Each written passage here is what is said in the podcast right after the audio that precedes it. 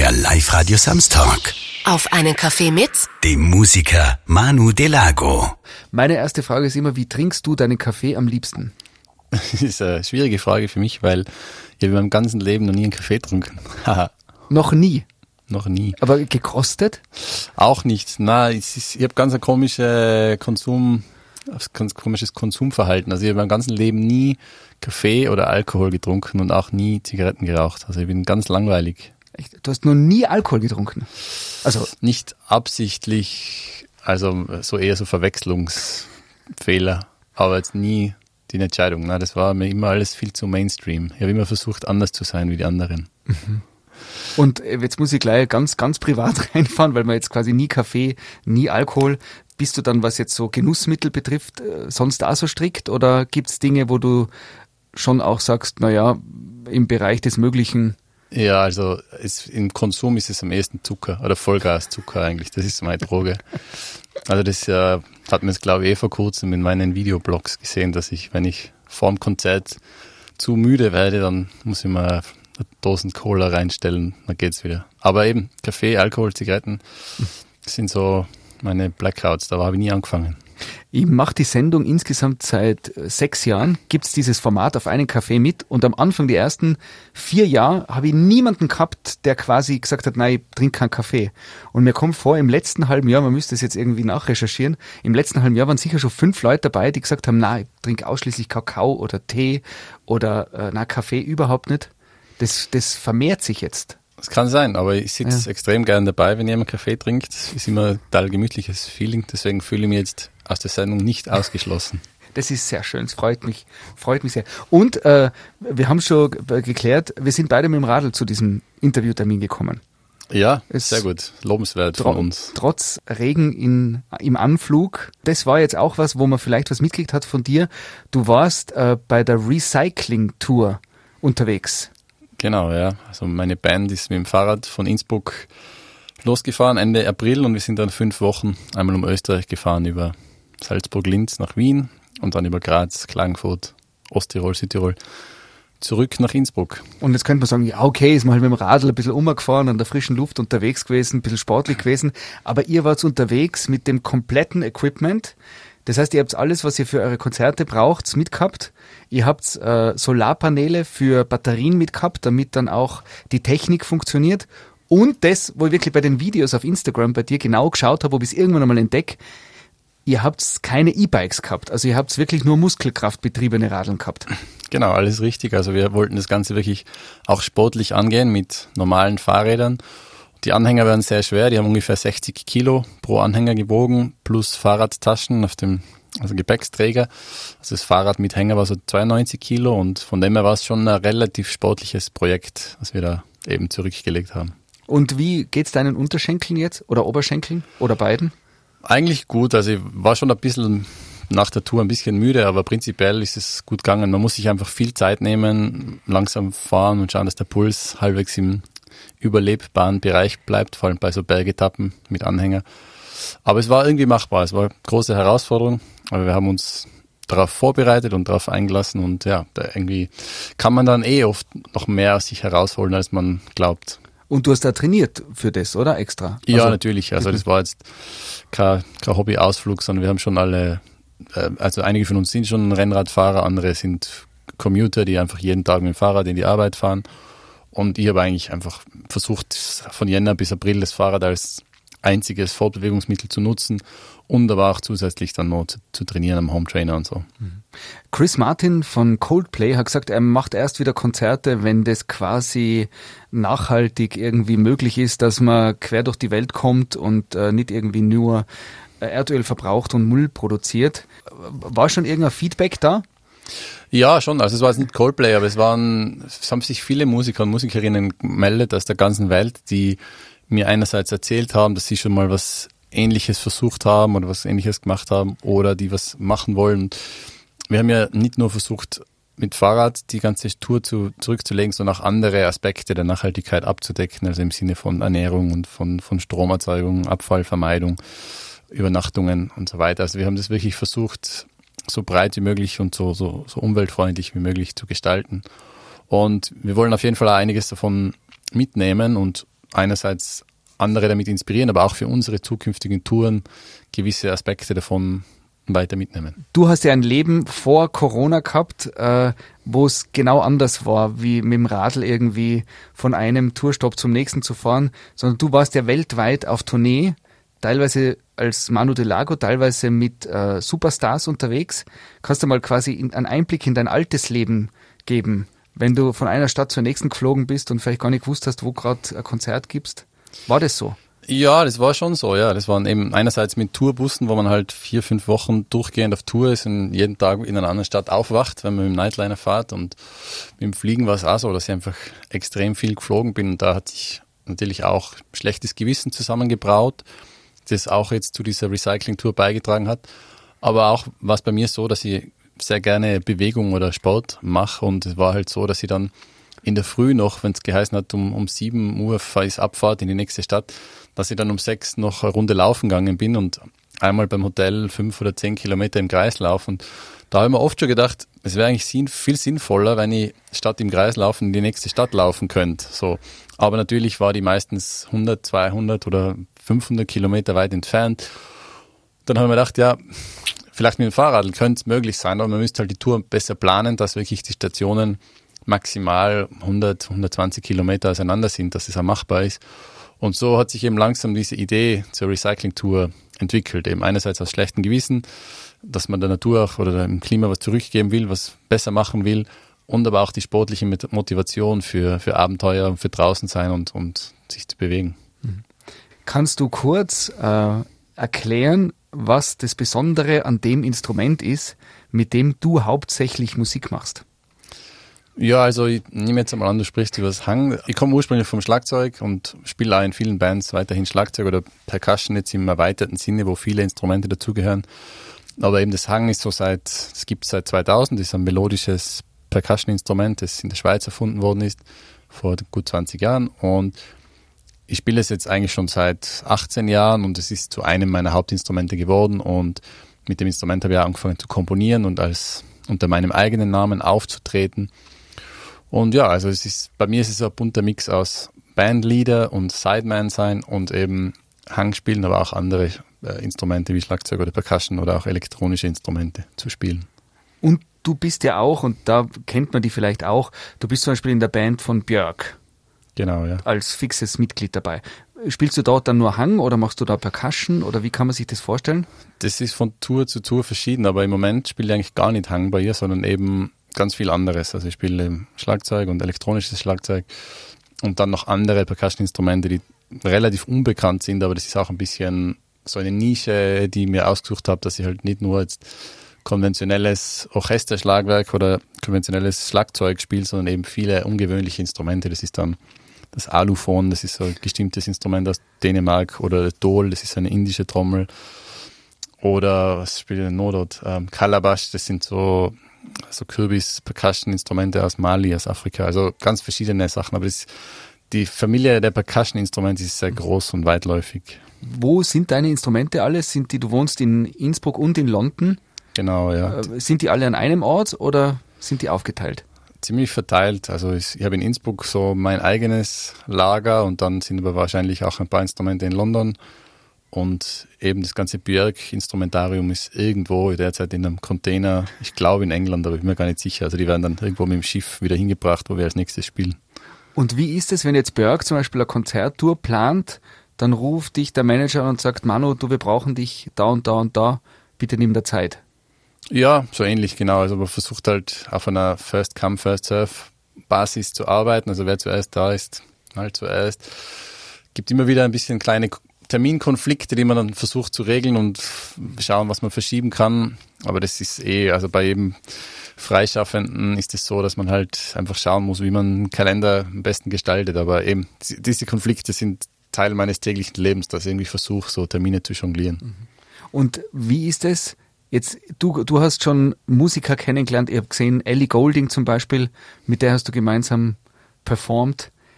Rufen da die selber bei dir an, wenn die mit dir was machen wollen? Oder ergibt sich das dann, wie kommt sowas zustande?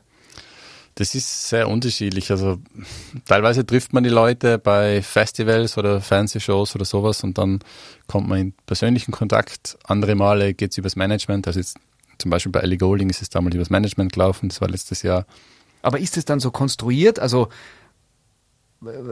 sagt das Management von euch beiden, ja, ihr macht dann was zusammen und dann lernt man sich kurz kennen und sagt, hi, ich bin die Ellie, hi, ich bin der Manu und dann wird es quasi für eine Videoaufzeichnung inszeniert oder ist es dann so, dass ihr dann zwei Tage irgendwo im Studio zusammen übt und, und, und die Musik irgendwie entwickelt und dann schreibt man sich noch eine nette WhatsApp-Nachricht danach, hey, war cool, dich hm. kennengelernt zu haben? Es ist ganz unterschiedlich. Es hängt wirklich von Künstler und Künstlerin ab, wie wie intensiv das Projekt ist. Also mit der Ellie Golding war das letztes Jahr im August einfach ein Konzert, das wir gemeinsam gespielt haben.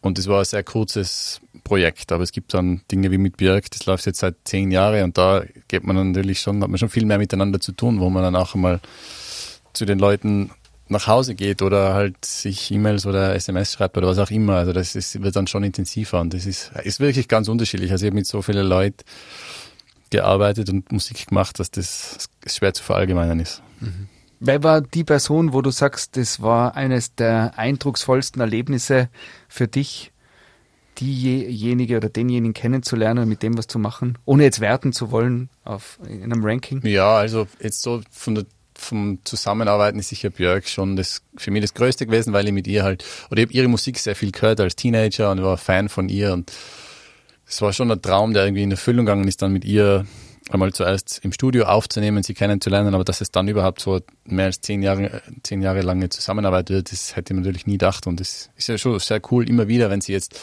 sich wieder für eine neue Tour meldet, einfach dieses Vertrauen zu haben und so, das ist schon ein schönes Gefühl.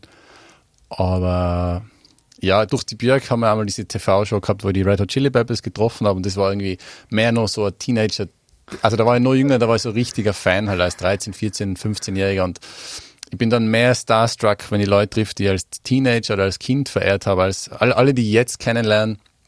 Es sind einfach dann gleichgesinnte Kollegen, Kolleginnen. Das ist jetzt ein bisschen neutraler, nicht mehr so emotional, aber es ist eher so bei so ja, Helden von früher, dass man da ein bisschen starstruck ist. Mhm. Und die, wie sind Sie die Red Hot Chili Peppers im echten Leben? Ja, die sind eh, die, die noch viel cooler, als sie, man glaubt, dass sie sind. Also da kommt man sich so extrem uncool vornehmen, ihnen, weil die sind so cool. Ist jetzt aber unironisch, oder? Ja. Weil, weil ich habe zum Beispiel Red Hot Chili Peppers gesehen bei äh, James Gordon, wo sie dem äh, Carpool Karaoke Ah, ja. Und da finde ich, sieht man auch, dass die in echt einfach auch total cool sind. Ja. Auf alles scheißen. Er hockt da plötzlich nackert im, im, im, im Luxusvan und ja. es ist ihm total wurscht. Und die sind ja auch schon über 60 jetzt, gell? Glaub ja, also manche gell? schon, ja. Oder, jetzt, oder, die, die, oder so also, an der Grenze. Ja, also 60, weiß ich nicht, aber schon bald, ja. Oder Ende 50. So Gitarrist ist jünger, also ist jetzt wieder der John Frusciante ist wieder zurück, aber der ist trotzdem jünger. Aber ja, na, die machen das schon ziemlich lang. Aber das sind halt absolute Helden aus meiner frühen Jugend, ja. Wie, wie hast du das genannt, wenn man die, die äh, Idole seiner Kindheit kennt? Starstruck. Also, Starstruck. Ja, das ist halt der Begriff, wenn man jemanden trifft und man ist dann so ein bisschen äh, perplex und weiß nicht genau, wie man sich verhalten soll, weil man die Leute jetzt in echt und weil es die dann wirklich gibt. Und so, ja. Ah, hallo, hi. Ja, genau. Und wen lernst du jetzt zum Beispiel, oder wen hast du jetzt in letzter Zeit kennengelernt, sozusagen die, die, die Musikerinnen und Musiker, wo du sagst, ja, okay, das sind jetzt Kolleginnen und Kollegen, dass man so einen Einblick kriegt, wo du unterwegs bist? Ja, also jetzt in letzter Zeit war ich zum Beispiel mit dem Olafur Arnalds ist ein isländischer Pianist unterwegs, mit dem war ich 2018, 19 auf Tour und der ist auch sehr bekannt, aber der ist halt gleich alt, oder der ist sogar jünger als ich, der ist zwei Jahre jünger und hat eine super Karriere, aber mit dem ist es dann halt mehr so ein kollegialer Austausch. Das ist jetzt nicht jemand, den ich aus meiner Kindheit kenne oder so lang verehrt habe, sondern ist einfach ein Künstler, den ich sehr schätze, wo es mir taugt, mit dem zusammenzuarbeiten. Aber man, redet, man geht einfach wie Freunde halt dann miteinander essen und, und hängt ab, aber das ist jetzt ein ganz ein neutrales Gefühl so. Und hast du das Gefühl, dass du jetzt selber auch schon Star wirst, bist? Nein. Also, das ist, hast du, gibt's nein, jetzt schon? Ich bin so in, einer, in meiner Nische drinnen, also ich mache ja nicht so Mainstream-Musik und für mich ist es, es ist cool, dass meine Laufbahn stetig wächst. Also ich habe das Gefühl, dass ich seit 2007, seit ich unter meinem Namen auftrete, dass es immer wächst und, und, und, und sich nach oben entwickelt. Aber es war jetzt nie so von heute auf morgen irgendein Durchbruch oder was so unnatürlich Schnelles, wie es halt heutzutage auch sehr viel gibt durch TV-Shows und so. Und von dem her ist es, fühlt sich sehr konstant und stabil an, aber sehr positiv. Aber ist, sind Groupies eine, Herausforderung für dich? Nicht wirklich. Also jetzt, also es, die Stalkerinnen halten sich in Grenzen. Es gibt's, aber es sind wenig. Ja. Ah, okay, aber du hast zumindest schon, es eine Konfrontation hat es schon gegeben. Aber ich glaube, das ist ja ein Zeitgeistphänomen auch ja, heutzutage mit Social Media und so, oder? genau, aber das kann man mittlerweile eh ganz gut blockieren. Du lebst ja schon relativ lang auch in London, oder? Genau, ja, seit 2007. Und wenn ich mir jetzt vorstelle, so die Alpenmetropole, die Weltstadt Innsbruck auf der einen Seite mit der Tourismusfolklore und allem, was dazugehört, und auf der anderen Seite die Weltstadt London, wo es pulsiert, wo Ellie Goulding, glaube ich, auch daheim ist, oder zum Beispiel, Ja. dann ist das ja recht äh, ein guter Kontrast, oder? Ja, voll. Also ich habe das immer schon gesucht. Ich komme ja nicht aus Innsbruck, also ich komme ja vom Oberland, aus einem Dorf und da ist es ja, für mich war der Schritt nach Innsbruck Aus, zu aus gehen. welchem Dorf kommst Aus du? Miming bin ich Miming. Miming. Und ich bin dann mit Darf man sagen, Mirming ist ein Dorf? Ist es in der, Be also ich glaube, was ist äh, Gemeinde, ich weiß nicht, ein Plateau, die Ferienregion Mirming, muss so. man glaube ich sagen, oder? Keine Ahnung. Nein, aber ist Mirming, ist Ist ein Dorf, ja, Gemeinde schon- Miming. Ich habe gedacht, okay, ich habe gedacht, immer Mirming nennt man die Region und dann gibt's die einzelnen Dörfer. Ja, das ist verwirrend da oben, aber Miming ist schon eine Gemeinde. Gibt's auch einen Ja. Mirminger Bürgermeister? Ja, gibt's. Ah, siehst Ja. Da muss jemand 13 Jahre in London leben, damit er mir das erzählt. Ja. Als Tiroler. Ja. Aber da, ich bin dann ja von Miming nach Innsbruck gegangen und das war eigentlich auch ein ähnlicher Schritt damals. Also es war ein wichtiger Schritt einfach vom, vom Dorf in die, in die Stadt zu kommen, weil man halt einfach viel mehr ähm, Kompetenz, also oder nicht Kompetenz, aber so, so ähm, mehr, also Wettbewerb ist da halt, man ist ein bisschen anonymer und man, es passiert mehr und man muss dann auch einfach mehr geben, damit man einen kennt. Also am Land ist man gleich mal so ein Provinzkaiser, sagt man da irgendwie so, wenn man da glaubt, man ist besonders gut, aber eigentlich gibt es einfach keinen Vergleich irgendwie so. Und das war für mich ein wichtiger Schritt, mit 14 nach Innsbruck zu kommen und zu merken, ui, da wird ganz anderer Wind, da gibt es viel äh, bessere Musiker und, und einfach viel mehr Szene. Und ich habe halt dann auch einfach das Treibhaus inhaliert damals und bin zu allem hingegangen, was irgendwie gegangen ist und habe versucht zu lernen von super Musiker und Musikerinnen und habe studiert in Innsbruck und es war eine super Zeit und dann irgendwann habe ich das Gefühl gehabt, okay, ich hätte eigentlich gern wieder mal so, ein, so eine Veränderung, wieder so ein Input und nach neun Jahren oder zehn Jahren in Innsbruck war das dann halt London so der nächste Schritt irgendwie. Und ja, das hat mir schon gut getan, glaube ich. Also ich, ich finde es sehr inspirierend weiterhin. Was Innsbruck vielleicht mit London gemeinsam hat, sind Immobilienpreise, die recht gesalzen sind. Kannst du das bestätigen? Das Ja, schon, auf jeden Fall. Ich meine, London ist, glaube ich, noch ein bisschen salziger, aber, aber Innsbruck ist auch schon ziemlich gut dabei, ja. Aber wie ist es, wenn, wenn man dann in London eine nette kleine Wohnung sucht? Weil ich glaube, da gibt's ja dann, entweder ist man irgendwo ganz weit draußen, wo eigentlich niemand hin will, oder wenn man dort wohnen will, wo es cool ist, dann Ja, die Leute sind einfach, haben, haben natürlich viel weniger, oder der, der, die Lebensqualität ist viel niederer und, und wir haben, sie lebt da viel weniger Raum. Das ist ganz normal in London, dass man einfach nicht so riesen Räume hat, sondern halt eine kleine Wohnung, die sich viele Leute teilen. Also bei mir ist so, ich teile es mir nur mit meiner Frau, aber oft gibt es WGs, also Leute, die gut verdienen, wohnen in WGs und so. Das ist ganz normal dort, aber jetzt, ja, ist in solche Städte halt so üblich, aber das nimm in Kauf, weil man halt dafür sehr viel anderes dafür bekommt in der Stadt. Du hast deine Frau angesprochen. Tut sie dann eigentlich quasi parallel switchen, ob Tirol oder England? Oder ist es dann so, dass man dann sagt, du, ich bin jetzt sechs Wochen in Österreich und man trifft sich dann wieder irgendwo? Oder, weil das stelle ich mir auch irgendwie äh, mit zwei so äh, äh, Wohnsitzen, die so weit voneinander entfernt sind, oder? Ja, also wir, wir switchen jetzt nicht parallel, aber wir sind beides Musiker, also sie ist Musikerin und wir haben ein gutes Verständnis für das Leben vom anderen und, und es ist ganz normal. Also manchmal treffen wir uns in London, manchmal in Tirol und dann andere Male irgendwo dazwischen oder dort, wo halt jemand gerade länger ist. Also bei mir ist es oft so, dass ich irgendwelche Residencies spiele, dass ich mal einen Monat in New York bin oder einen Monat in Tokio bin oder wo auch immer und dann schaut man halt, geht sich da mal ein Besuch aus oder liegt es irgendwie am Weg. Aber ja, es ist, irgendwie ist es schon machbar, ja. Das ist jetzt aber immer vor Corona, oder? Oder? Ja, Also das, ist wenn du, wenn du erzählst. Genau, also es ist so das alte Leben, ja. Jetzt seit einem guten Jahr ist es alles ziemlich, also im ersten Lockdown waren wir gemeinsam in London und dann eigentlich meistens gemeinsam in Tirol. Das sind ja die Dinge, die man sich nicht vorstellen hätte können, dass es irgendwann einmal dazu kommt, dass man monatelang nicht weiß, was kommt und einfach nur umsitzen muss. Ja, das war natürlich eine Riesenveränderung, aber das geht eh fast allen so, oder zumindest vielen. Es gibt auch Berufe, wo sich nichts verändert hat, aber vielen geht so. In meinem Umfeld natürlich sind es viele Musiker und Musikerinnen. Und ja, das ist eine Riesenumstellung und man muss halt versuchen, das Beste rauszuholen. Also es, es gibt natürlich neue Möglichkeiten, wenn man so viel Zeit hat für andere Dinge. Die einen fangen halt an zu kochen oder zu backen und die anderen werden sportlich und was auch immer. Also ich versuche halt auch das Beste daraus zu machen, aber es ist ganz anders wie unser früheres Leben. Meine Corona-Frage seit fast einem Jahr ist, äh, hast du Sauerteigbrot backen angefangen oder nicht? Ich habe, also ich habe schon vor Corona einen Sauerteig-Backkurs geschenkt bekommen zum Geburtstag, den ich gemacht habe und habe schon mein Rezept und so weiter gehabt, aber ich habe es dann nie wirklich umgesetzt und dann natürlich während Corona habe ich es dann perfektioniert. Ah, okay. Genau. Sonst irgendwelche Do-it-yourself-Dinge, die man mit Corona wiederentdeckt hat oder die gekommen sind? Ja, eigentlich nicht so viel Do-it-yourself. Also ich habe viel gelesen, viel versucht, mich auszuruhen und, und mal regenerieren ordentlich, meinen Körper einmal auszuruhen vom ganzen Tourleben.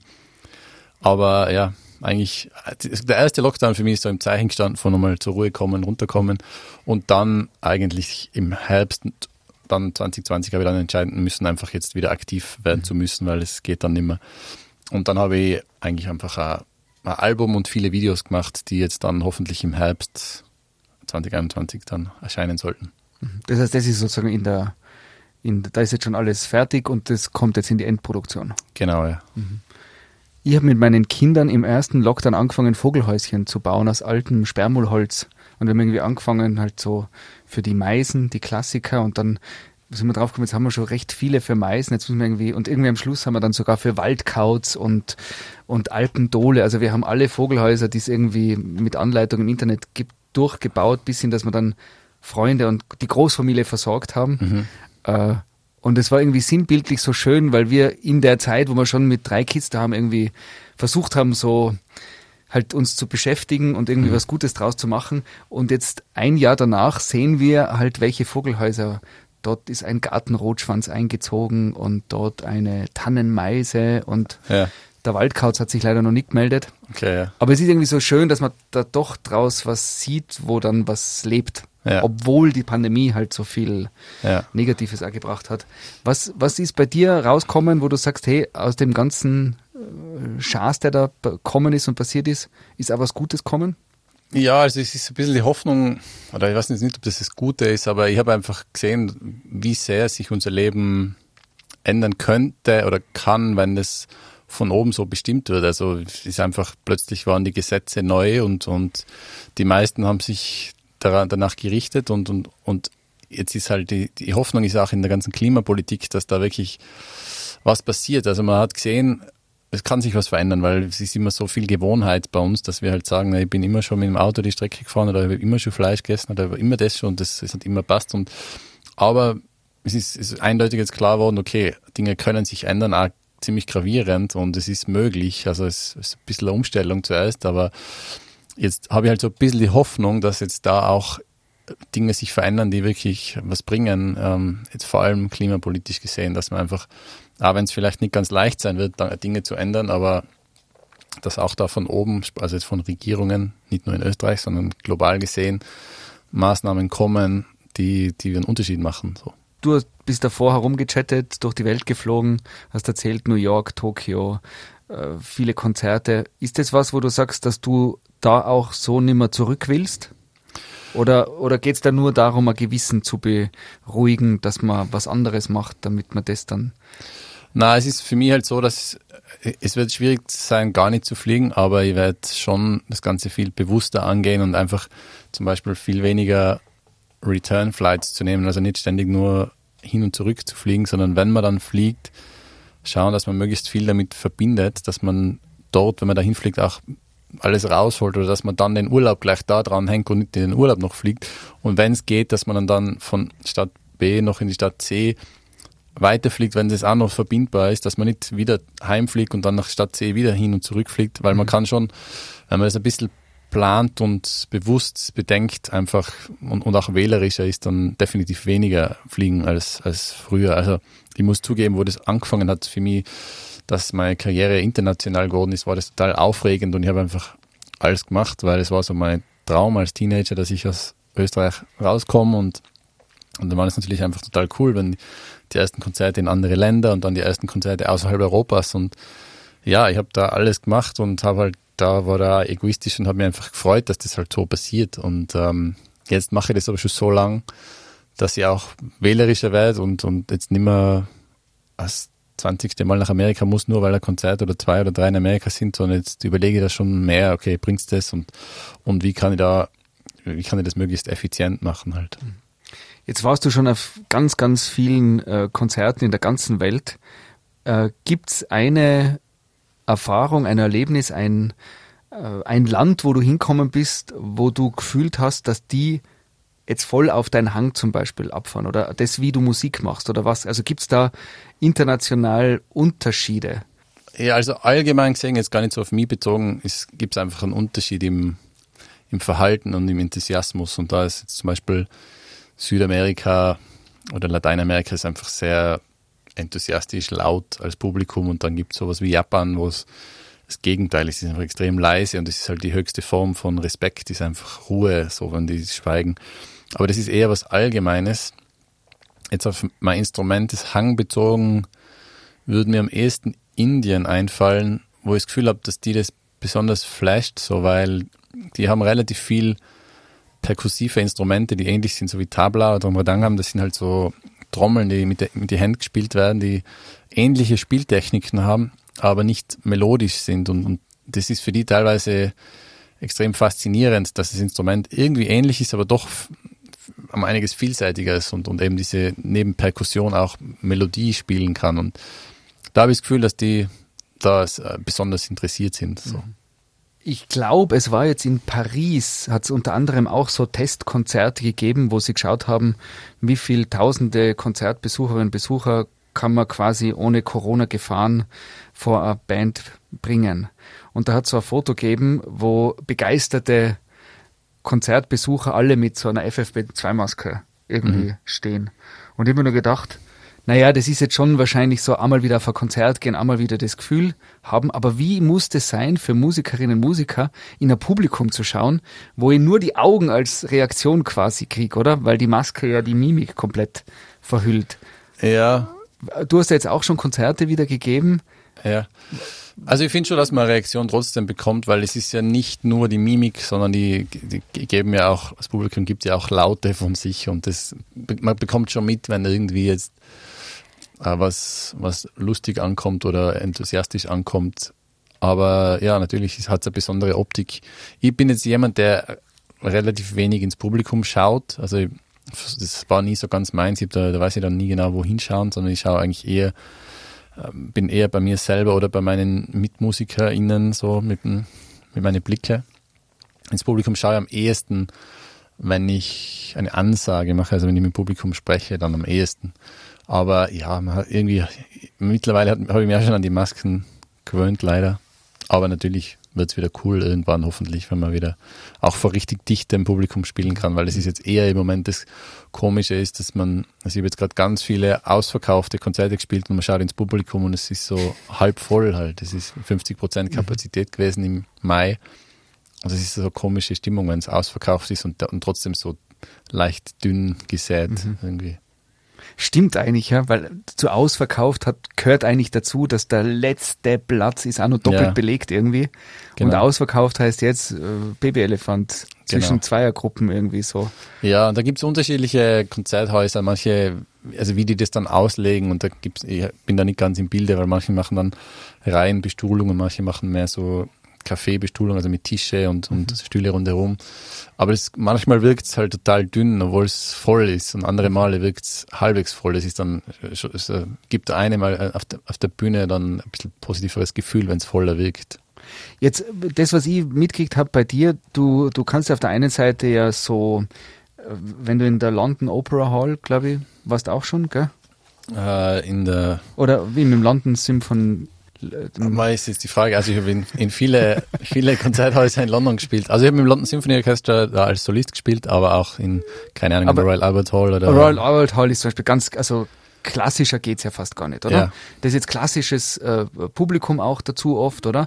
Und auf der anderen Seite spielst du auf Festivals oder, oder mit, mit Formationen, wo es eher in die äh, rockig, poppige, kommerziellere Schiene geht, bissel. Mhm. Und das sind ja zwei ganz unterschiedliche Publikums auch, oder? Also, Ja. also du hast schon gespielt, gespielt vor Leuten in der Abendgarderobe und Mhm. vor coolen jungen Hipsters, die sich ein geiles Konzert gönnen. Ja, kann man so sagen. Wo, wo bist du mehr daheim oder fühlst du dich wohler? Oder gibt's, oder was ist der Unterschied? war eigentlich durch das, dass ich einfach mein ganzes Leben lang immer Konzerte gespielt habe, schätze ich eigentlich die Abwechslung sehr. Also ich mag es dann auch voll gern zwischendurch wieder ganz kleine Konzerte zu spielen. Also das ist ein, ein Fehlglaube, dass man glaubt, je mehr Leute, desto besser ist ein Konzert oder desto besser gefällt es einem Musiker auf der Bühne. Also für mich ist es wirklich die Abwechslung und ich mag gern, wenn die Leute stehen und tanzen und man bekommt voll viel Energie vom Publikum. Aber ich mag es genauso bei anderer Musik, die sehr intensiv und konzertant sein kann, wenn die Leute sitzen und extrem aufmerksam zuhören und es so eine magische Stimmung ist, wenn, also gerade jetzt, wenn so viele Leute an einem Ort sind, aber es ist absolut still, das hat für mich extreme Spannung und, und Energie, die, es ist so, ja, das kann man voll genießen, wenn, wenn man da einen Ton spielt und der wird so in den Raum getragen, in einen großen Raum und, und die Leute sind einfach so aufmerksam. Das hat auch was Schönes. Also könnt ihr jetzt gar nicht bewerten oder ja. Welches Konzert war das, wo am meisten Leute im Publikum waren? Am meisten Leute sicher irgendein Festival, wahrscheinlich mit der Björk. Also Aber dass man da Vorstellung hat? ja, ich glaube jetzt zum Beispiel in Roskilde in Dänemark, da sind so 80.000 Leute vor der Bühne halt. Und da hast du mit Björk ein Konzert gespielt, am, auf den Percussions. genau. Und da sind 80.000 Leute im Publikum, die gehen voll ab. Mhm. Mit Lichtshow und allem drumherum. Und am Schluss gibt's ja irgendwann einen Applaus und dann kommt die ganze Band äh, äh, noch einmal vor auf die Bühne zum Beispiel, oder? Ja, also wir spielen da ja eineinhalb Stunden und haben auch zwischen den Songs Applaus, so ja. Aber eben, aber irgendwann gibt's dann so und dann kommt, oder, oder ihr werdet vorgestellt vielleicht, ich weiß Genau, nicht, wie die ja. Björk das macht, aber dann applaudieren 80.000 Roskildener Fans zu Manu de Lago. Da muss ja was passieren irgendwie, oder? Also das, da muss ja an der Energie, Stimmung, also wenn da irgendwie, und wenn es nur 10.000 Leute sind, die, die jubeln und happy sind, weil sie froh sind um die Musik. Ja, es ist, es ist schräg, weil man als Musiker, es ist kein Unterschied, was ich mache, ob da jetzt 80.000 oder 80 Leute sind, weil ich mache, also ich versuche immer einfach alles zu geben und, und musikalisch mich selbst zu repräsentieren und, und, und schauen, dass die Musik Sinn macht und, und, und transportiert wird. Und das ist also, ey, man glaubt, also ich, ich spiele jetzt nicht lauter, weil 80.000 Leute sind da, also das ist mikrofoniert und dann gibt es einen Tontechniker, der das halt dann laut macht. Es hat vielleicht bei so große Konzerte, gerade jetzt als Schlagzeuger, hat so eine bestimmte, man hat, man spürt so ein bisschen Macht, wenn man jetzt zum Beispiel in die Kickdrum oder in die Bassdrum haut und, und es ist einfach so extrem laut, dass das alle Leute in ihrem Bauch spüren dann. Das ist schon so ein leicht mächtiges Gefühl, was cool ist, wo man dann auch nicht zu viel drüber nachdenken soll. Also, also es ist, kann komisch sein, wenn man anfängt drüber nachdenken, ob man das jetzt wirklich selber ist oder ob das jetzt gerade von woanders kommt oder so. Aber eben am besten ist da einfach bei sich bleiben und spielen und, und dann ist es eben technisch gesehen kein Unterschied, was man macht. Aber ja, man kann mir jetzt auch nicht leugnen, dass es ein schönes Gefühl ist, wenn, wenn viele Leute ähm, begeistert sind. Ja. Früher, wie es vor Corona, wenn man da auf einem großen Konzert war und da gibt's irgendwie die, die Drums und die hauen rein und das, ein, ein Musikstück baut sich auf, ja, oder? Und da sind ja die Drums ganz wesentlich, oder? Um Ja. dieses Rhythmische auch, was ja, glaube ich, im Menschen so drinnen ist, seitdem wir ums Lagerfeuer tanzen, gemeinsam, dass man irgendwie so in einer Gruppe äh, in friedlichem Zusammenkommen Ja. tanzt, oder?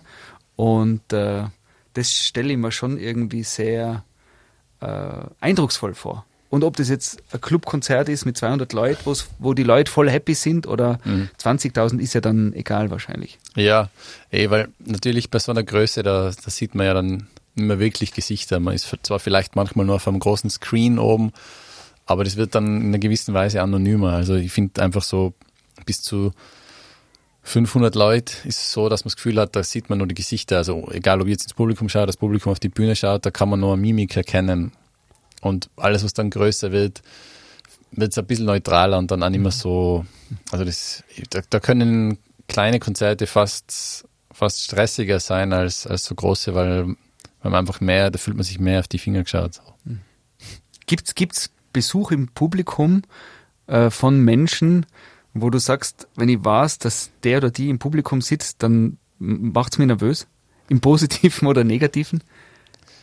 Also gibt's da Familienmitglieder oder alte Freunde oder ehemalige Lehrerinnen oder so? Gibt's da irgendwas, wo du dann Nervös eigentlich nicht, aber es ist unglaublich, wie sehr man, also ich habe es ein bisschen beobachtet, wie sehr man an einzelne Personen im Publikum denkt, wenn man weiß, dass jemand da ist. Nicht, nicht dass es mir nervös macht, aber ich denke extrem viel an, also es kann genau in dem Fall, wo so voll viele Leute sind, tausende Leute und ich weiß, die eine Person ist dort, dann denke ich 50 Prozent der ganzen Zeit an die eine Person. Das kann voll so sein. Oder, wenn, oder halt bei meinen Konzerte, wenn ich weiß, es sind die vier Leute da und dann denke ich voll viel an die und das kenne ich nicht nur von mir, also das weiß ich ja, dass es bei anderen so ist und das ist, ist schon interessant, dass man, dass das dann sich eigentlich auf so Einzelschicksale, das ist wie in den Nachrichten, wenn man immer, man berichtet bei großen Events oft so von Einzelschicksalen und das ist, mhm. das macht irgendwas Psycholo Psychologisches, dass man da plötzlich viel mehr bei denen ist und, und denkt, na, was denken sich die jetzt oder was denken die jetzt über den Song oder über das ist, keine Ahnung, was auch immer, also ist sehr spannend. Du warst ja viel unterwegs auf der ganzen Welt und ich gehe davon aus, da sind ja Dinge passiert, äh, wo du aus dem Nähkästchen plaudern kannst, oder? Ähm, also die zwei Sachen, die mir jetzt einfallen, sind einerseits, das war aber eher jetzt ist nicht so positiv, aber wir haben in LA ein Konzert gespielt, da sind wir aus Australien gekommen mit meiner Band, haben vorher in Australien getourt und sind wir nach LA, haben am selben Tag, wo wir gelandet sind, abends das Konzert gehabt und sind in der Früh noch zum Venice Beach gefahren mit einem Mietauto und haben gedacht, jetzt gehen wir da noch frühstücken und so. Sind wir da hingefahren um 10 Uhr vormittags und während wir frühstücken waren, ist das Auto komplett ausgeraubt worden. Also so am, am helllichten Tag unser Mietauto, Scheiben eingeschlagen, fünf Laptops weg, viel Bargeld, drei iPads, drei äh, Reisepässe weg. Und dann haben wir halt so sechs Stunden Zeit gehabt, jetzt einerseits unser Leben in Ordnung zu bringen, das heißt dann Reisepass zu checken, weil am nächsten Tag haben wir einen Flug nach New York gehabt und andererseits ein Konzert zu spielen, was eine Herausforderung war, weil eben einiges vom Equipment gefehlt hat. Es waren zwar unsere Instrumente, unsere Instrumente noch da, aber nicht die, die ganzen Electronics, also Laptop und so war alles weg. Und das war ziemlich stressig eigentlich dann. Und dann habe ich halt noch andere, einen anderen Musiker in LA angerufen, der dann noch mitgespielt hat. Und dann haben wir irgendwie von einer Dropbox äh, am Handy dann noch Noten gesucht, die ich irgendwann mal hochgeladen habe, dass das halt geht, weil wir andere Songs spielen haben müssten, weil die Laptops weg waren. Und bin dann noch gleichzeitig in den Apple Store und habe mir einen Laptop kaufen müssen, dass ich irgendwas zusammenbasteln kann. Und irgendwie alles parallel dann proben am Nachmittag, das verdauen, schauen, wie man Reisepass herbekommen und Laptop aufsetzen nebenher, also so richtig von vorne Sprache auswählen und so weiter. Und dann das Konzert ist für mich immer nur eines der besondersten, weil ich habe das dann im Publikum erzählt und Kalifornien ist so und so schon sehr so umarmend, herzerwärmend, aber es war dann noch mehr verstärkt, weil und die haben, wir haben ihnen so alle so, so leid getan. Und wir haben einfach so viel Liebe dann vom Publikum gespürt und bekommen. Und obwohl wir alle geschockt waren, haben wir trotzdem eines der, also das war so fast, das Konzert war so Selbsttherapie irgendwie. Und da, ich bin sonst nicht so, dass ich jetzt irgendwie sage, ich mache mit meiner Musik da eine Heilung oder sowas. Aber in dem Fall hat sich das Konzert echt unglaublich angefühlt, einfach nach dem ganzen Tag, der echt hart war, das zu spielen. Das hat sich cool angefühlt. Und dann hat er am nächsten Tag in der Früh hat dann die das österreichische Konsulat dann extra für uns um sieben in der Früh noch aufgesperrt, eine Stunde früher als sonst und haben uns halt so Notpässe dann ausgestellt und dann sind wir weitergeflogen nach New York und haben dann äh, dort das nächste Konzert gespielt. Aber ja, es war sehr ähm, intensive Zeit, als Aber, intensiver und das Tag. Inklusive Jetlag natürlich, oder? Ja, Also genau. das kommt ja dann nur dazu. Wenn Ja, man sich das- vorstellt, dass ja quasi zwölf Stunden davor waren, war es nur bei den Kangaroos in Australien. Genau, ja. Also das war halt am Weg eigentlich nach, das war so eine Around the World Tour mit meiner Band. Und ja, das war halt wie, wie im Film. Aber jetzt, wenn ich so drüber nachdenke, kommen jetzt ein paar so Aktionen. Aber das, ja, genau. Aber äh, äh, Aktionen, wo es immer so äh, schiefgegangen ist und dann doch irgendwie? Oder, oder gibt's gibt's auch noch Ja, man- welche, wo nicht so viel äh, Dramatik sondern vielleicht mehr. Ja, also, Also- es gibt auch welche mit weniger Dramatik. Also zum Beispiel vorher die Red Hot Chili Peppers Geschichte war eigentlich auch ganz witzig, weil wir haben da mit der Björk bei Live at äh, Later with Jules gespielt. Das ist die Jules Holland Show auf BBC. Und das war eigentlich damals, das war 2011, für mich einer der größten Auftritte, die ich gespielt habe, weil es ist live auf BBC und schon irgendwie so, dass man nervös sein könnte, weil es halt ein großer Auftritt ist, wo Millionen Leute zuschauen und, und es war so, wir haben dann einen Song gespielt, wo ein Schlagzeug-Solo drin ist, wo ziemlich viel Spotlight auf mir ist und es war aber für mich so, dass bei dieser Show ist es so, dass mehrere Bands im Raum aufgebaut sind und die spielen abwechselnd einen Song und da war der Noel Gallagher von Oasis und da waren die Red Hot Chili Peppers, da war der Michael Kiwanuka und einige und die Björk und wir eben. Und da war ich eben ausnahmsweise dann wirklich nervös, aber nicht wegen dem Fernsehen, sondern wegen die Red Hot Chili Peppers. Also es war so, für mich war es total stressig, vor den Red Hot Chili Peppers jetzt zu spielen, weil da war kein Publikum im Raum, oder waren vielleicht 200 Leute im Raum jetzt, aber nicht wirklich ein Publikum. Aber eigentlich das Publikum sind die anderen Bands. Genau, weil ja, die, sind alle nebeneinander aufgebaut und die, die Kamera ist in der Mitte und die, die Bands stehen im Kreis und die Kamera ist, einfach- je nachdem, welche Band spielt, schaut die Kamera hin. Aber ich war extrem nervös, weil diese vier Jungs von den Chili Peppers halt gegenüber von uns waren. Die sind zehn Meter weg und, und schauen einem da auf die Finger und das, das, da war ich ausnahmsweise ziemlich aufgeregt, ja. Ist aber auch schon zehn Jahre her wieder, oder? Ja, stimmt. Also damals war es ja noch ein kleiner junger Kleiner Junge. Tiroler, der vor Ja. den Red Hot Chili Peppers performt. Ja. Und, und äh, offensichtlich ist gut ausgegangen. Ja, ist eigentlich gut ausgegangen, ja. Und ich, eben, das war so ein Moment, wo ich halt, ich als so richtig starstruck, also wie, ich treffe meine großen Helden. Und es war für mich dann so schräg, dass dies, äh, zum Beispiel der Chad Smith, der Schlagzeuger von den Red Hot Chili Peppers, der hat mich halt wie einen Kollegen gesehen, der da mit der Björk spielt, weil die sind alles Björk-Fans und, und ich, ich habe mich genau als kleiner Tiroler Junge gefühlt und so vor die großen Stars und, und für die bin ich aber halt so der Kollege und das war irgendwie ganz witzig. So, so. W- Wenn man dir jetzt da so zuhört, dann könnte man ja meinen, dass du ja mit Menschen unterwegs bist und in einem, in einem Umfeld, äh, wo, und das, es ist natürlich unhöflich zu fragen, wie geht's dir finanziell, aber das, äh, kann man gut davon leben, wenn man so arbeitet als Musiker?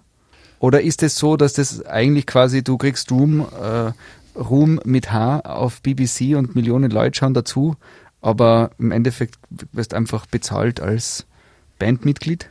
Ja, also ich habe ich hab nie jetzt wirklich Wert drauf gelegt, mich, oder ich habe mich nie an, an finanziellen äh, Linien orientiert. So. Ich habe immer versucht, mich an der Kreativität zu orientieren und versucht, das zu machen, was ich gern mache. Und das ist für mich eigentlich, hat das relativ gut funktioniert, aber ich habe sicher auch viel Glück gehabt, weil ich halt ein Instrument spiele, das, das nicht so viele Leute spielen.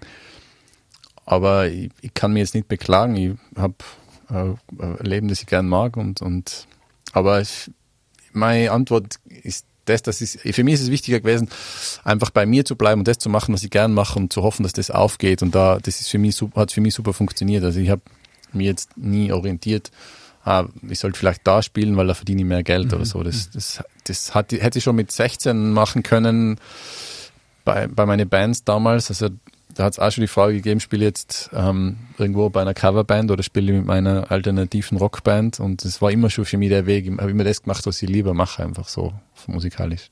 Gibt es irgendwas in deiner Karriere, wo du jetzt sagen könntest, na, das, da müssen wir jetzt nicht drüber reden? Gibt's was, was du bereust? Es fällt mir jetzt eigentlich nichts ein. Also da habe ich echt Glück gehabt und glaube ich viele Entscheidungen Gott sei Dank richtig getroffen und ja, das weiß auch nicht, das hat sich bei mir gut ergeben. Also ich, ich habe schon als später Teenager oder in den frühen 20er habe ich so einiges an Mainstream-Popmusik gespielt, aber das hat mir eigentlich Spaß gemacht als Schlagzeuger. Also ich spiele das immer noch gern Schlagzeug in, in Pop-Bands. Es ist nur was, was, was sich jetzt nicht mehr so ergeben hat, weil es vielleicht da nicht unbedingt so in mein Kreativitätsbild reinpasst, aber es ist trotzdem was, was ich gern mag oder damals gern gemacht habe. Wenn du dir wünschen könntest, jetzt die Red Hot Chili Peppers hast du schon kennengelernt, äh, als selber Groupie, gibt es eine Band oder eine Künstlerin, Künstler, wo du sagst, also mit dem, der irgendwie auf der Bühne stehen, ein Projekt zusammen machen, liebes Universum, das wäre echt cool. Ja. fällt mir jetzt ein, die Frau Beyoncé Knowles. Die Beyoncé, Ja. echt. Die finde ich super.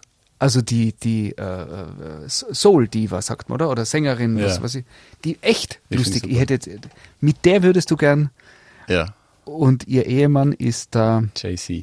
der, der ja der Rap-Mogul ist mittlerweile, oder? Ja. Und alle produced. Und ist irgendwas im Kommen, wo du schon drüber reden kannst, dass mit jemandem Na, es ist jetzt eigentlich so, dass ich mich ziemlich auf mein eigenes Album konzentriere im Moment, das jetzt im Herbst erscheinen wird. Und meine einzigen Sideman-Projekte im Moment sind Björk wieder eben. Da sind ein paar Sachen in Planung. Aber sonst, es ist immer weniger geworden, dass ich das mache, weil eben ich eigentlich so viel zu tun mit meinen eigenen Projekten, dass ich da jetzt ja, im Moment nichts mache. was ist was in Tirol, wenn du in Tirol bist, wo du sagst, das genießt du, wenn da irgendwie schönes Sommerwetter ist, da irgendwie abhängen, das machen. Ist es Berggehen oder Grillen mit Freunden oder Schwimmen gehen an einem speziellen See? Ähm, das ist eigentlich alle drei Sachen, aber, aber naja, eigentlich ist es das ist eine super Kombi, die drei Dinge, die du gesagt hast. In die Berge bin ich schon sehr viel, ja, auf das freue ich mich jetzt auch, weil ich bin jetzt eben gerade einen Monat Radl gefahren und das war jetzt auch ganz gut für so die, die Kondition und jetzt kann ich mich wieder auf, aufs Berggehen konzentrieren, ein bisschen klettern dazu und aber auch Freunde treffen und sehen, sind auch, finde ich auch genial. Also und, ich äh, find, Lieblingssee oder gibt es so einen, einen Hotspot? Seit Corona darf man ja keine Lieblingsplatzeln mehr verraten, weil alle vom Fomperloch bis äh, Ja. zu jedem blitzeblauen Türkis äh, alles belegt ist. äh, stimmt. Aber ich bin da nicht sehr wählerisch. Also ich habe Gott sei Dank auch keine, keinen Kältefilter. Also nach, nach dem Berggehen nehme ich alles. Es kann von, von Bach bis, bis Bergsee auf 3000 Meter. Ich bin, ich bin überall drin. Wenn es nach dem Berggehen nehme ich alles. Okay, kälteresistent. Aber das passt dann wieder zu den Isländern, oder? Weil da habe ich das Gefühl, wenn du da mit dem, mit dem, mit den isländischen Björk-Musikerinnen und Musikern irgendwo in einem Ice Cube bist und Ja, aber die Isländer, die haben fast nur warmes Wasser. Die, die haben Stimmt, nicht so die viele ja die Thermalquellen. Hotspots, Also die, gell? die sind, die schwimmen den ganzen Tag im warmen Pool draußen. Es ist genial in Island. Die gehen alle in, das sind ganz viele Outdoor-Pools, die alle warm sind. Natürlich beheizt. Also wahrscheinlich ist es nur ein Mythos, was wir glauben. Eigentlich sind die Isländer dann, und das höflich ausgedrückt, ausgedrückt Warmduscherinnen und Warmduscher. Ja, klar, ich würde auch sagen. Also die haben, äh, die beheizen die ganzen Häuser Vollgas und haben die Fenster offen, weil sie einfach so viel Energie oben haben, aus dem Boden kommend, dass es irgendwie nicht wirklich ein Problem ist. Weil ich habe zum Beispiel in England das Gefühl, dass die Leute kälteresistenter sind, weil die haben so schlecht isolierte Häuser, dass die, dass es, dass es die Innentemperaturen im Winter sind viel kälter als jetzt in Island oder in Österreich. Ich habe das Gefühl, dass wir uns das, bei uns sind zwar die Außentemperaturen kälter, aber meistens die Innenräume sehr warm. England ist ja eines der Länder, wo immer noch die Einfachverglasung, glaube ich, State of Art ist. Also Genau, das ja. kann man sich bei uns ja gar nicht vorstellen. Ja. In Tirol ist jetzt Standard äh, Dreifachverglasung Ja. und in England äh, oder teilweise dichten sie die Fenster nicht ab. Das ist ja wirklich ein Phänomen, wo man sich fragt, wie kommen diese kulturellen Unterschiede zustande?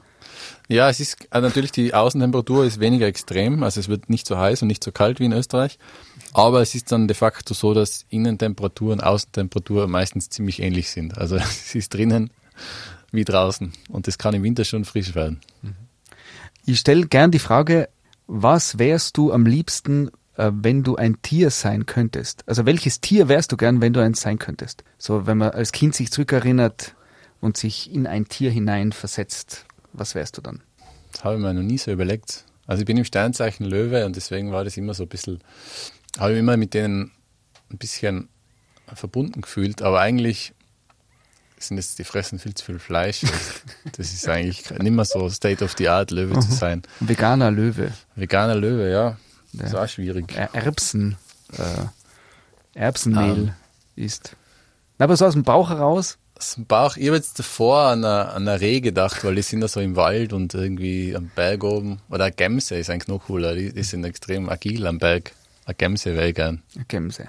Ja.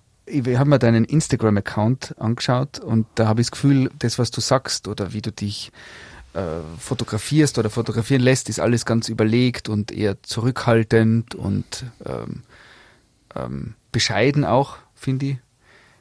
Und wenn ich mir dir jetzt vorstelle, dass du total ausflippst vor lauter Leidenschaft oder vor Freude, gibt es den Manu de Lago, der den es voll aushängt, jetzt nicht nur aus Unterzucker, sondern äh, weil du so euphorisch bist, oder bist du eher immer so zurückhaltend und überlegt?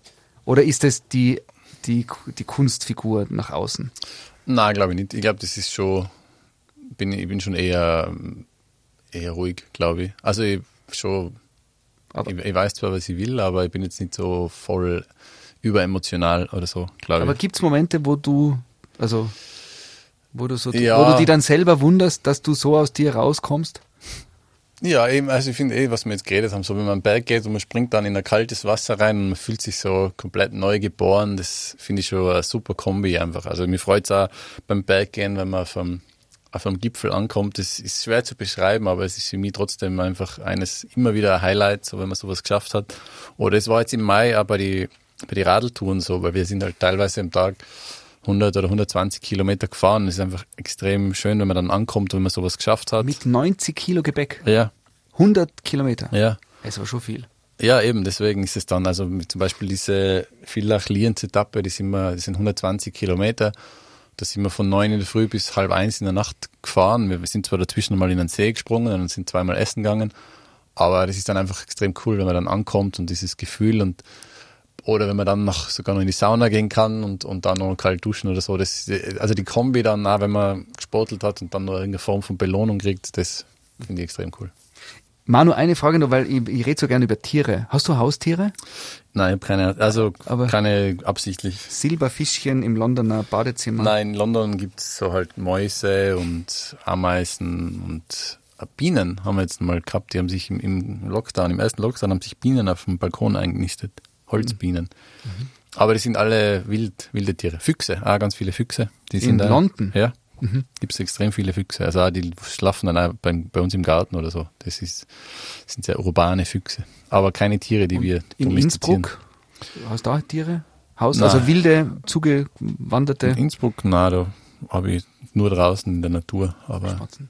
Und hättest du gern, als Musiker, wenn man die ganze Zeit unterwegs ist, überlegt man sich nicht, Nein, das ist An- viel zu kompliziert. Ich bin froh, wenn die, die Pflanzen einigermaßen überleben. das sind Sukkulenten und Kakteen. Ja. Oder Ja, da kümmert sich meine Frau drum, aber das ist schon genug Herausforderung bei unserem Lebensrhythmus. jetzt ein Kaffee vielleicht? Vielleicht nur Wasser dann, ja. Das mit dem Kaffee trinken, das bleibt. Ich glaube Also- schon. Nein, das, ich glaube, ich habe schon ziemlich, also die Leute, glaube ich, es ziemlich stressen, wenn ich Kaffee trinken würde, weil ich habe schon genug Energie. Aber äh, hast du im Freundeskreis schon Leute, die dich dazu drängen wollen, endlich mal zu probieren? Also gibt's da schon irgendwie einen Wettbewerb, wer schafft's, dass er Manu de Lago zum Espresso überredet? Nein, Oder? das, das gibt's nicht. Das hat's äh, eher früher mit dem Alkohol gegeben, so von 14 bis 20, dass es so ein bisschen, dass man halt versucht wird zu überreden. Das hat sehr viel gegeben. Aber ich war da immer ziemlich stur und wollte eben, mir war das, ich war so viel umgeben von, als Musiker so viel umgeben von dem, dass ich mir einfach gedacht habe, nein, das ist mir zu, zu Mainstream. Kann man eigentlich äh, so quasi auf Tournee gehen und, und abstinent leben, wenn man da mit coolen Musikern weltweit unterwegs ist und dann Ja, wird es da geht gefeiert und ich meine, da, da, weiß man ja, geht's jetzt nicht nur um, Ja. um legale Drogen und so und dann Ja, ich habe es eigentlich immer, für mich ist es schon immer gegangen. Es ist in manchen Ländern schwieriger als anderen. Also gerade so jetzt in Osteuropa, die, es ist teilweise finden die das schon beleidigend, wenn man jetzt dann nicht den Wodka trinkt oder was auch immer. Aber mit dem haben sie ja, das haben sie lernen müssen bei mir, dass sie da leider nur antialkoholisch. und du hast noch nie einen Alkoholrausch gehabt. Na, Noch nie. Na. Das heißt, jetzt unabgesehen davon, dass man sich das, das wünscht man dir nicht, aber du könntest es noch vor dir haben. Und wenn irgendwann einmal älter bist, sagst so, jetzt ist soweit, jetzt trinke ich eine Flasche, dann vielleicht sogar äh, in die Ge- Geldbörse greifen und zum Beispiel mit Champagner anfangen oder so. ja, ich glaube, da brauche ich gar nicht viel an. Also Da reichen dann zwei Glaseln. Ja, Also das finde ich ja cool, wenn man so viel noch vor sich hat. das habe ich sicher noch vor mir. Vielleicht kommt es noch irgendwann. Früher habe ich immer gesagt, das mache ich, wenn ich geschieden bin. Und äh, hat, so- hätte aber gar nicht gedacht, dass ich jemals verheiratet bin. Aber jetzt bin ich verheiratet. Jetzt, keine Ahnung, also theoretisch, wenn ich einmal geschieden bin, dann ähm, wäre ich Alkoholiker. Ich hoffe, du bleibst dein Leben lang glücklich mit deiner tollen Frau Ja. und äh, wirst demnach nie Alkohol trinken. Ja, das wäre jetzt einmal der Plan vorläufiger. Cool. Lieber Manu, vielen, vielen Dank für das Gespräch Gerne. und das gemeinsame Glasel Wasser und alles, alles Gute. Dankeschön. Das war Auf einen Kaffee mit dem Musiker Manu Delago. Der Live-Radio Samstag mit Sebastian Possart. Weitere Podcast-Folgen hier auf www.liveradio.tirol.